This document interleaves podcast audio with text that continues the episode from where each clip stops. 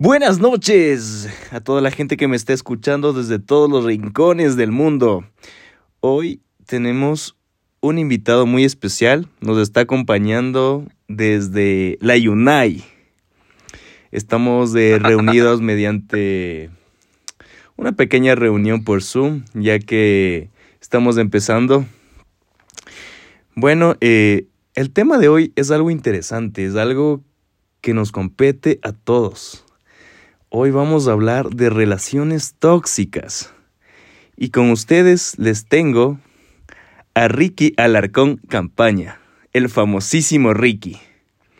Ricky, ¿cómo estás? Cuéntanos qué ha sido de tu vida. ¿Qué Robert? ¿Cómo vas? Aquí nomás, ah, trabajando, loco, en Estados Unidos. La cosa está difícil, la cosa está dura, hay que hacer plata y ya ves que Ecuador está complicado, Entonces, aquí andamos. Y importante hablar hablar de este tema un poco controversial que, que a mucha gente no le gusta hablar, pero pero toca, hay que, hay que. Bueno, entonces para hablar de las relaciones tóxicas, ¿qué te parece si ponemos una musiquita de fondo que sea nodal?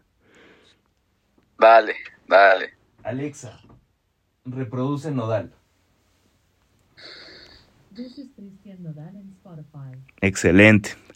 Empecemos. Eh, bueno, eh, creo que el día de hoy, conversando con Ricky, eh, empezamos a hablar un poco de lo que eran las relaciones tóxicas. Entonces ahí surgió el tema para el día de hoy.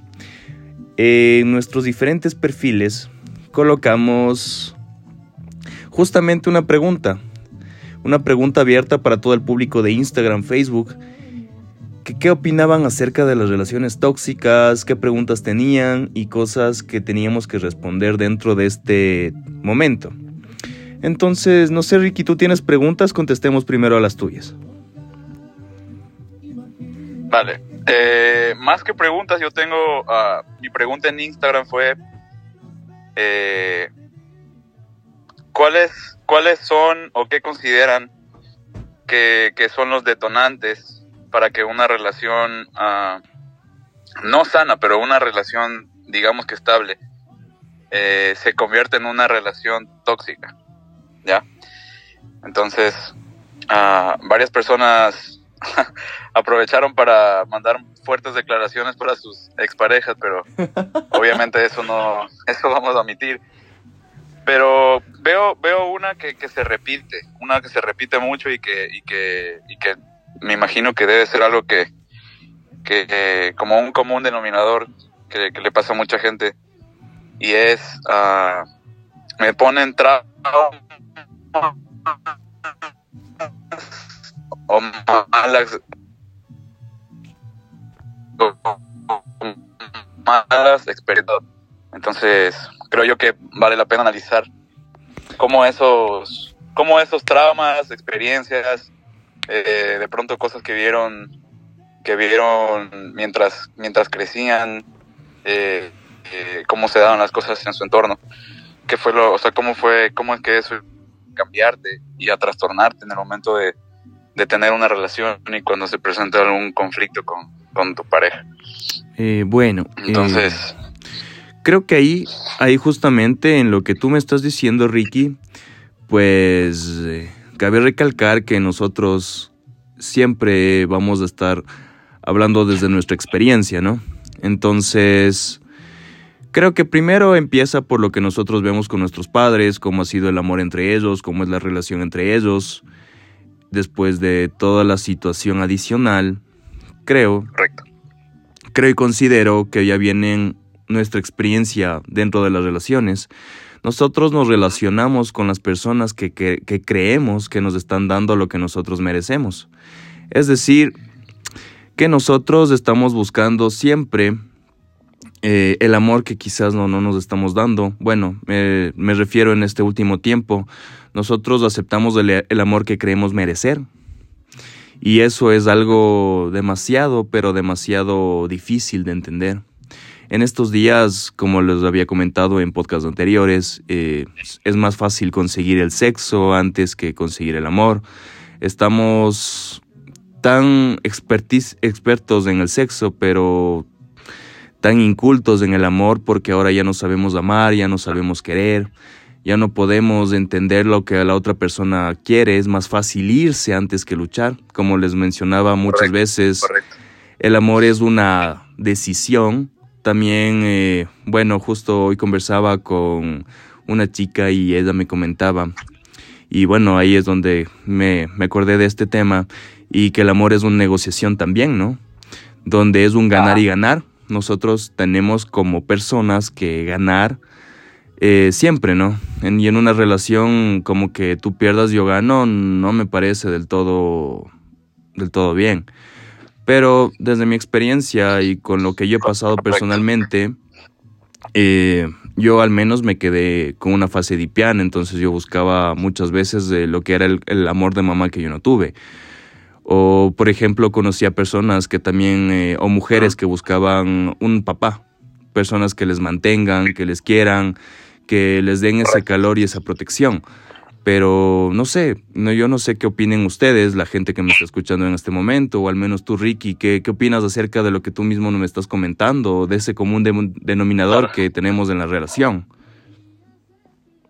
Ah, bueno, eh, yo yo la verdad creo firmemente que ah, yo no, no, es que soy psicólogo ni nada, ni, que he estudiado como que a profundidad ni temas eh, científicos de, los comportamientos, ¿no? Pero yo creo firmemente que una persona eh, en una relación demuestra eh, lo que vivió cuando crecía en su hogar, cómo papá trataba a mamá, cómo mamá trataba a papá eh, incluso cómo sus hermanos trataban a esa persona, cómo sus hermanas trataban a, la persona. Entonces, todo eso, eh, nuestro, nuestro cerebro, tengo entendido yo que es como una, como una esponja.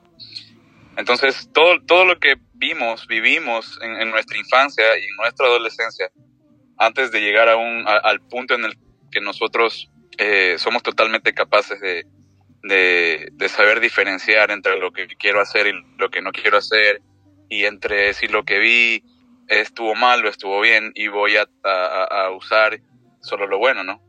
esa, esa capacidad de discernir, eh, imagino yo que, que, llega ya cuando tenemos una edad eh, suficiente para, para entender, ¿no? Pero en el caso de, ya cuando entramos a una relación, eh, yo pienso que la, la, la persona quiere tratar a su pareja como como la, trataron en, en, su hogar, como, como vio que, que, su papá, si, si es mujer, como, como su papá trató a su mamá, o como su papá la trató a ella también, porque como tú dices, eh, pueden haber padres ausentes en la vida de una persona, de una mujer o de un hombre, así como madres ausentes. Y uno, eh, ese, ese, ese trauma y ese daño psicológico con el que uno crece, después eh, queremos llenar eso con una persona eh, una pareja, ¿no? Vemos que hay, como tú mencionas, mujeres que, que, no tuvieron a su papá y buscan en, un novio eh, que su, a su papá, a, que su, al, al, trato que no tuvieron, al cariño que no tuvieron de papá. Y es el momento en el que empiezan a chocar las cosas en la relación, porque tú no eres su papá, no vas a ser su papá. Y ahí es cuando te das la cuenta de la banderita roja que te dice exactamente y te das cuenta sí y ahí es cuando empiezan las ahí es cuando empiezan las llamadas red flags no que, que, bandera roja contigo porque por tal cosa entonces son, son son son cosas que que una persona en su mente y muchas veces creo yo que, que, que esa persona no ni, ni, siquiera se da cuenta de lo que está haciendo verdad porque no es que la persona va y tiene en su mente y dice ok voy a buscar un papá en mi novio. No lo hacen conscientemente, pero inconscientemente sí, están buscando llenar ese vacío y lamentablemente no se va a llenar porque en el momento en que tu novio o tu novia, eh, si fuera que un, un, chico tiene ese, ese vacío de una mamá, del lado materno, en el momento en que tú te das cuenta que tu novio no llena esa expectativa o tu novia no llena esa expectativa, es cuando tú empiezas a, a verle peros y peros y peros y ya la persona no te llena y es que te falta esto y empiezan y empiezan los problemas y sí, es un detonante para que la relación se, se, se, convierta en, en, tóxica, ¿no? Exacto, Ricky. Estamos, estamos hablando y estamos en la misma sintonía. Pero eh, las relaciones tóxicas, en este caso, no simplemente se basan solo en eso. Porque ahora, ahora en, este siglo XXI, en estos momentos de, de la vida, pues nos encontramos con celópatas, personas súper inseguras, nos encontramos con personas, y algo por mi experiencia personal, con personas narcisistas, con personas, eh, bueno, en este caso, que tienen más que cualquier cosa, tienen problemas diversos, y entre los más nombrados, eh, personas con apegos, las personas en este caso que se vuelven completamente locas y se vuelven, eh, ¿qué te puedo decir? Dependientes. Dependientes, las manipuladoras, tenemos un abanico completo de personas, en este caso, que tienen problemas. Estamos hablando de que eh, la evolución del 2021 es mental, es evolución de otras cosas, ¿no? Y ahora 2022 también estamos viendo que la gente está queriendo sanar, está queriendo reflexionar acerca de lo que está haciendo con su vida, pero también lo que más me sorprende es cómo esta clase de personas eh, puede seguir su vida como si nada, ¿no? Más que nada, y yo creo que lo que hace más tóxica una relación es lo que a nosotros nos, más, nomás nos ha dolido, ¿no? Bueno, no sé, en este caso, Ricky, a petición del público, a petición de todas las personas que te están escuchando, y como tú mencionabas hace unos momentos cuando conversábamos, esta oportunidad. ¿Quieres hablar acerca de tu ex? No, sabes que no me toques ese vals porque me matas, pero pero no, o sea, no, mira, ¿qué puedo yo yo en general, a ver, yo no puedo hablar de ella así eh, de una forma mal, ¿verdad? Porque no no es correcto, tú sabes que no es correcto, pero Exacto, a quien a quien uno amó pero, lamentablemente, jamás le puede odiar. Correcto, pero, pero sí puedo decir y es, y es eh, de acuerdo, o sea, para mis seguidores al menos en, en Instagram, mis amigos, eh, sí es, no, o sea, no es un secreto que yo pasé por una muy mala experiencia en mi relación pasada, no, no es, somos no es, somos un secreto. Entonces, sí, entonces, ¿qué puedo decir al, respecto? O sea, yo eh, pienso que he tratado yo en mi, en mi inmadurez y, e intentando llegar a una madurez, he llegado al punto de, no odiar, ¿ok? So, yo, yo no la odio a ella, no la puedo odiar, eh, porque primero me daña a mí, eh, digamos que en su momento, si yo tengo una nueva pareja, voy a dañar a esa nueva pareja, porque no, no puedo yo amar a una nueva persona sabiendo que odio y que amé también a una persona anteriormente. Entonces, yo decidí no odiar, he decidido perdonar en silencio, porque obviamente ella no me ha pedido perdón, eh, pero he decidido perdonarla, aunque ella no sepa, y he tratado justamente de entender lo que te estoy mencionando, que, que, que ella tuvo en su infancia, en su adolescencia, una, una situación en su hogar difícil, eh, vio a mamá, a su mamá y a su papá en, en situaciones que, como mencionamos, en su momento ella llegó, llegó a pensar, y no solo ella, muchas personas llegan a pensar que eso está bien, que la forma en como papá trata a mamá está bien y viceversa. Y, y, se repite, eso se vuelve a repetir y, y, en muchas ocasiones yo, yo, yo pude hablar con ella y decirle, mira que esto, te, esto le pasó a tu mamá y a tu papá, no, no repitas esto porque, porque me vas a hacer daño a mí. Tú viste cómo, cómo tus padres sufrieron, y me lo vas a repetir también porque, porque se estaba repitiendo la historia. Yo se lo pedí que, que, no lo haga. Pero simplemente son trastornos, trastornos mentales que ya tiene, que, ya tiene la persona y que, y que son, traumas eh, de, de, infancia no superados, que ella tampoco sabe que está mal, ella no sabe que, que, está, que tiene un problema. Claro, bueno, en este caso, Ricky, eh, algo que a mí me dijeron en terapia es que nosotros nosotros venimos o bien a repetir o bien a mejorar. Correcto. Entonces, mira Ricky, yo realmente te admiro y creo que en ese lado coincidimos mucho, ya que, eh, como te mencionaba hace un momento, uno no puede odiar a la persona que amó y si uno en realidad tiene esos pensamientos negativos hacia la persona es porque busca lastimarle, busca lastimarle y eso no, no está bien. Eh, entonces, no sé, eh, cuando uno regresa con una persona o está en cierto momento de la relación, a veces continúa la relación nada más que por venganza, por vengarse inconscientemente. Eh, te podría decir muchas cosas, pero al igual que tú, yo también pasé un tema de duelo, he pasado cosas, de, bueno, que en algún momento a mis seguidores que estén siguiéndome en redes sociales, tanto a mí como Ricky, eh, de igual manera compartan esto, este, este contenido con el resto de sus amigos, de igual manera me sigan, le den like a todas mis publicaciones, pues eh, les seguiré contando de esta historia. Pero eh, lo que yo les puedo mencionar es que yo también, yo también sufrí, yo también lloré, yo también tuve un, un acabe psicológico porque una separación, un duelo después de una relación tóxica es difícil, es muy duro. Sí, es, eh, bien difícil. Te acaba, te acaba, simplemente te acaba, tu autoestima se queda en el piso porque tú no sabes qué hiciste mal, si es que ya no eres guapo, si es que ya no eres simpático, si cuando te decía mi gordito y ahora es del gordo HP, entonces, mm, la autoestima de uno se acaba, se, desvaloriza, tú te desvalorizas.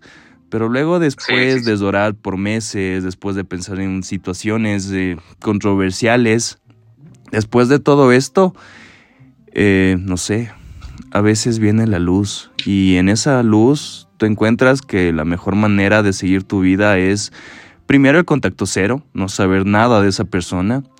Segundo, decirle, decirle a tus amigos que no te hablen de esa persona. Tercero, pedirles a todas las personas que son tu círculo social más allegado, que te ayuden, que te saquen, que te hagan la conversa.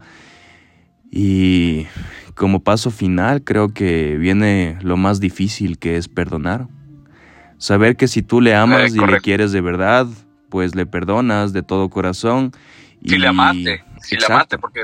Si le amaste, porque, ya se acabó. Porque pienso que en el, momento en que ya estás en, la etapa de duelo y superación, ya cuando, mira, o sea, yo, yo al principio, yo no pude, pero yo no podía perdonar, o sea, yo, yo decía, ¿cómo voy a perdonar a alguien que ni siquiera me ha pedido perdón, verdad? Y es, y es, y es un conflicto interno mental que tenemos, creo, creo yo que muchas personas, ese la mayoría de las personas. porque no me has pedido, no has reconocido tu error, pero pero el perdonar, como, como yo mencioné, el perdonar silenciosamente, yo le puse ese nombre, no sé si ese es el nombre correcto, pero perdonar silenciosamente y decir, ¿sabes qué? Te perdono. No, no, ni siquiera decírselo a ella, o, hay muchas personas que tienen el valor de decírselo uh, directamente, ¿sabes qué?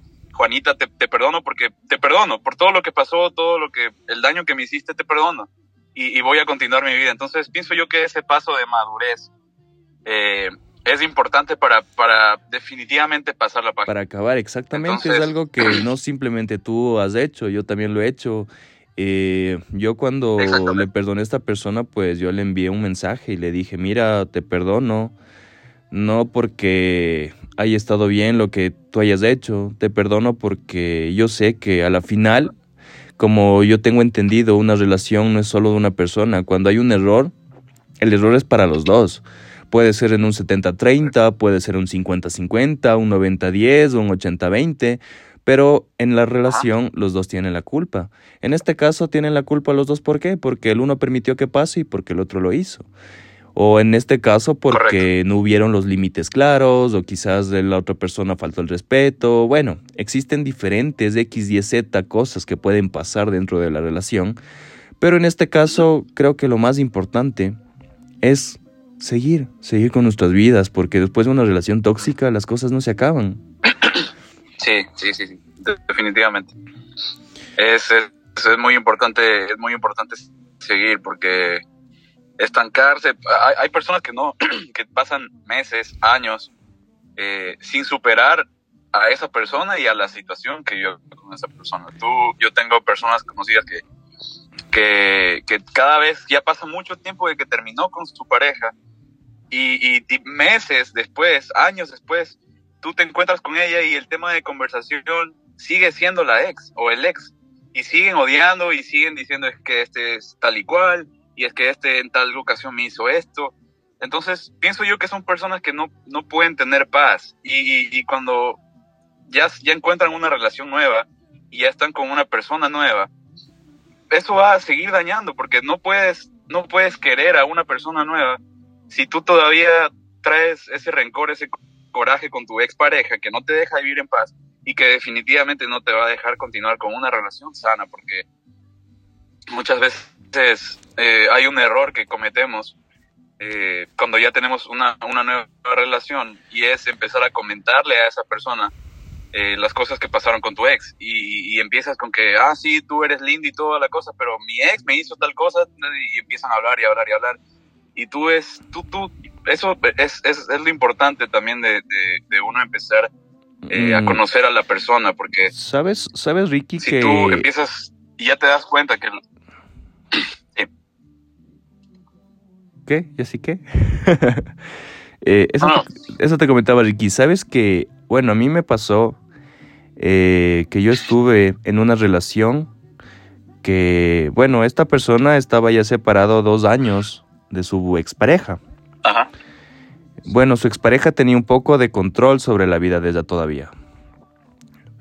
Pero cuando yo estuve con esta persona, y realmente yo me di cuenta que las mujeres pueden evitar hacer el duelo y seguir con sus vidas. Y cuando llega una nueva persona a su vida, hacer el duelo. A mí me tocó en la relación en la que yo estuve soportar el duelo de una persona dentro de la relación.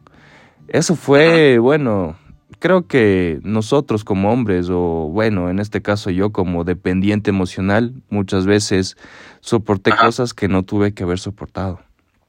Y ahí es donde las cosas se dan cuenta, ¿no? Y, y, ahí es donde viene el tema, ¿no? De las relaciones tóxicas. Y lo más tóxico es cuando tú te topas con una persona narcisista que siempre te va a culpar a ti de las cosas. Por más que tú des todo, esa persona no le va a alcanzar nada, no le va a satisfacer nada, va a hacer comparaciones, va a hacer muchas cosas, en este caso que va a ser fuera del tema. Y a la final, tú siempre vas a tener la culpa. ¿Cómo reconoces a un narcisista? Porque simplemente es una persona egocéntrica, es una persona egoísta, es una persona que simplemente eh, busca su provecho o en este caso también eh, se victimiza demasiado.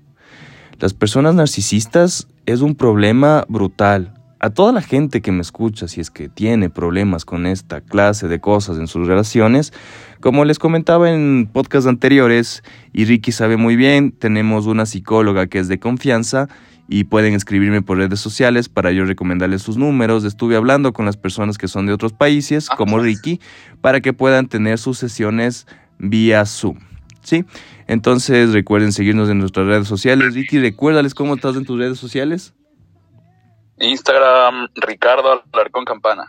Instagram. Porque más, más uso Instagram y pues hay, gente hay gente que sabe eh, lo que me pasó no y a veces igual sí sí sí sí preguntan sí dicen oye sabes que cómo cómo superaste cómo hiciste cómo cómo fue y, lo importante también es eso no siempre tener un amigo una persona a la que tú le puedas tú le puedas contar y, y yo yo soy fiel creyente de que la experiencia no es un error ¿no? todo todo se aprende por algo todo pasa por algo y si yo te puedo ayudar y si yo te puedo decir, sabes que te aconsejo, te recomiendo no hacer esto, te recomiendo hacer esto, porque me pasó.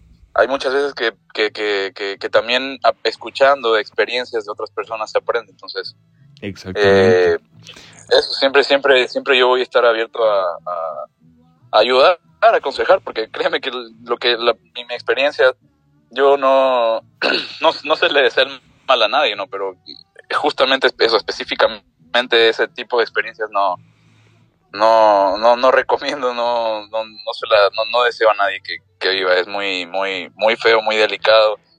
El luto después, como tú dices, el, tiempo ya después de superar y todo es algo muy, muy, muy difícil, muy complicado. hay gente que llega al, al extremo del suicidio, eh, se sumergen en cosas que no deben hacer, drogas, etcétera, etcétera, ¿no? Cosas que ya todos sabemos. Prostitución. Correcto. y, bueno, en, este caso, en este caso, Ricky, yo tengo un dicho muy, muy lindo que dice, eh, yo jamás pierdo. Y así parezca que he perdido, pues no pierdo. Porque es, la única persona que pierde es la que me deja. Porque yo a la final gané experiencia y gané algo de conocimiento de lo que no quiero dejar que pase nuevamente. Y bueno, Ricky, cuéntame, ¿qué más preguntas tienes? Cuéntame. Tenemos más preguntas. Las preguntas más eh, controversiales, pongámosle candela. Ok, vamos, tengo una. Eh, dice manipulación. Las personas manipuladoras en la relación. Mm, por lo general. Creo, que es. Sí, es, es, es, yo pienso que ese es un, detonante, como yo, como yo puse en mi, en mi, en mi Instagram. Es un detonante bien, uh, bien delicado de tratar porque pueden haber ideas, ideas diferentes sobre este tema en específico, ¿no? La manipulación. Eh, vamos a decir que es justamente puede ser una persona eh, narcisista como tú mencionaste. Exactamente. es alguien que quiere que quiere controlar, que quiere, que quiere llevarte por el camino en el que esa persona quiere. Y, muchas veces cambia tu mente, cambia tu forma de pensar a, como esa persona quiere, quiere que sea, como esa persona piensa, como esa persona es. Y en ese momento es cuando tú vas perdiendo tu, esencia de persona, tu, tu, forma de ser natural y cambias por otra persona para, hacer, para hacerla feliz, para tenerla contenta.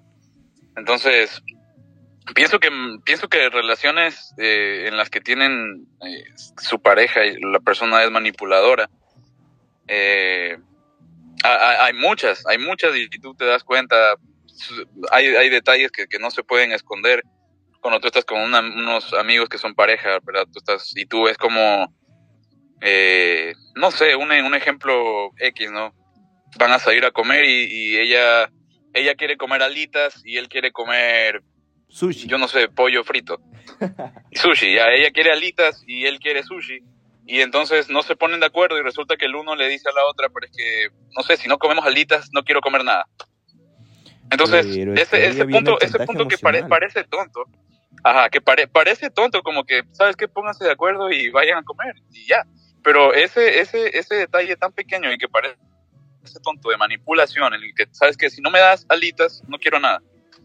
Entonces, ¿qué, ¿qué pasa en ese momento? ¿Sabes que nos pudimos, yo, yo como hombre pienso, sabes que nos pudimos poner de acuerdo, sabes que no vamos a comer ni sushi ni alitas, vamos a comer chaulafán.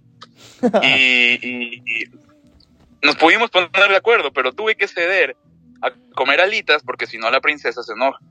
Pero es que ahí también viene otro punto. Y son, como te digo, ahí viene el tema, viene el tema de primero el chantaje emocional Segundo, viene, viene a ser también un tema de madurez, de límites, porque uno tiene que saber limitar. Y por último, como te comentaba al inicio de este podcast, es más que eh, una negociación. Entonces, mira, si es que tú quieres eh, eh, alitas y yo quiero sushi, pues vamos al centro comercial donde tenemos las dos cosas y tú comes lo que tú quieres, yo como lo que yo quiero. O en este caso también es, oye, ¿sabes qué? Eh, quizás la semana anterior comimos eh, sushi porque a mí me gustaba, este, comamos hoy alitas, mañana comamos sushi. Y dividimos la cuenta al, a la mitad o tú pagas de esta vez, yo pago la próxima vez. Porque también estamos considerados... Estamos considerados... Estás tocando un tema, estás tocando un tema bien. el tema de la plata y del, pago ese, creo que ese, ese va para otro podcast porque pues ahí sí, yo creo que van a saltar ahí las, todas las mujeres empoderadas y que facturan ahora que... No. Oh, no, oh, no. Tenemos problemas. Se desconectó Ricky. Pero bueno, bueno, eh, justamente como les comentaba, eh, Creo que dejaremos el podcast para una parte 2.